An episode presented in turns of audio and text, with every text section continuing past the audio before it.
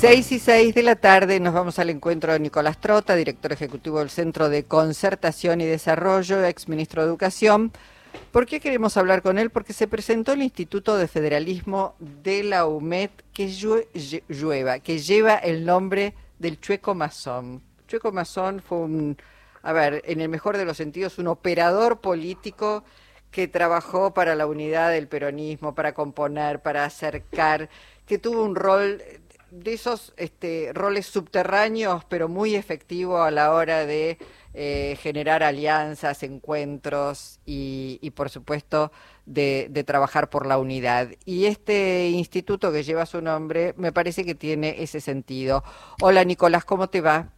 ¿Qué tal, Luisa? ¿Cómo estás? Muy buenas tardes. Bien. ¿Me equivoco en lo que digo hablando del Instituto de Federalismo que lleva el nombre de Masón?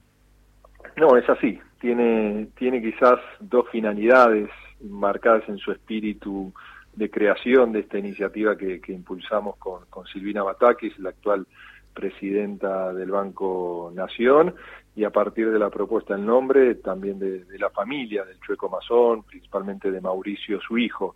Por un lado, poner en la centralidad de la construcción de ideas, del debate, la necesidad de profundizar el federalismo, pensar nuevas instituciones, nuevos desafíos, hoja de ruta para cada región de la Argentina, una Argentina que todavía transita situaciones de enormes asimetrías entre las regiones, pero por el otro lado también el valor de la unidad, de la unidad no solo en cuanto al concepto de mantenernos juntos como frente político, sino también de la unidad en el campo de las ideas, cómo construimos también un diagnóstico común, y cómo también podemos eh, construir las respuestas a ese diagnóstico de cara a los enormes desafíos y complejidades que tiene la Argentina. Creo que hemos sido muy capaces como frente político para construir la unidad en términos electorales, nos ha costado mucho más construir la unidad en términos de la concepción de lo que debe ser el rumbo del gobierno.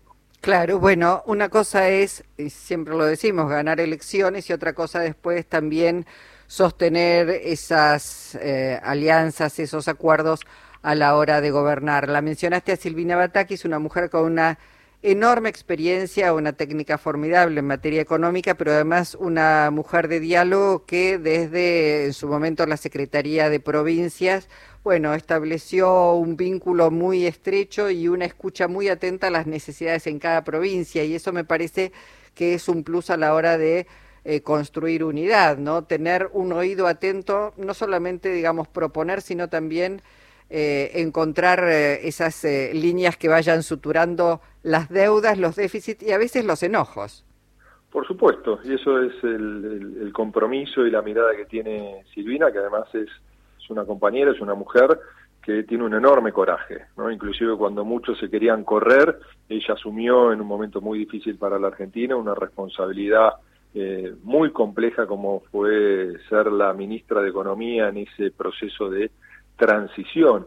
Y creo que también es parte del espíritu de la memoria de Juan Carlos el Chueco Mazón, ¿no? Y creo que tenemos que focalizar todos los que compartimos cierta mirada más allá de las diferencias, lo que debe ser el modelo de desarrollo productivo, la creación de riqueza, la distribución de oportunidades, el hecho también de tener un, un Estado presente, ¿no? Estado nacional, pero también provincias y municipios promoviendo el desarrollo, que pongamos más el foco en las cuestiones que compartimos y encontremos los caminos intermedios entre aquellas diferencias que podemos tener. Porque Luisa, creo que todos vamos a coincidir que Argentina en el corto plazo tiene complejidades de, enorme profundidad en cuanto a la posibilidad de resolverlas. No es fácil los desafíos que tenemos, porque inclusive la Argentina que esperaba el frente de todos, que era una Argentina muy compleja, ese 10 de diciembre del 2019, en recesión, sobreendeudada, con crisis eh, social profunda,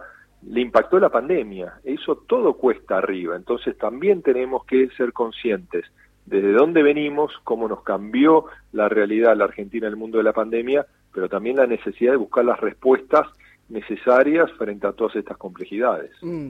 Eh, una última, Nicolás, y damos la bienvenida a un nuevo espacio también de debate, de discusión y después de encontrar esos puntos en común, que es lo más importante. Eh, ¿qué, ¿Qué entendés que le está faltando al gobierno para hacer eh, una buena elección el año próximo?